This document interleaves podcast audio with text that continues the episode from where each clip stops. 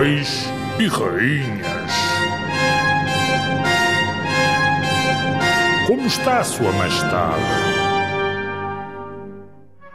Dom Sancho I, o segundo rei de Portugal. Todos os reis tinham um cognome, um adjetivo, um nome que os descrevia. Dom Sancho I ficou conhecido como o povoador. Portugal era um país, um território independente, mas era um país muito novo. Faltavam-lhe pessoas e Dom Sancho tratou de convidar pessoas de outros reinos para virem morar para este novo país, Portugal. Foi Dom Sancho que conquistou Silves, no Algarve, e passou por isso a chamar-se a si próprio como Rei de Portugal e dos Algarves. Era também um rei poeta e preocupado com a cultura.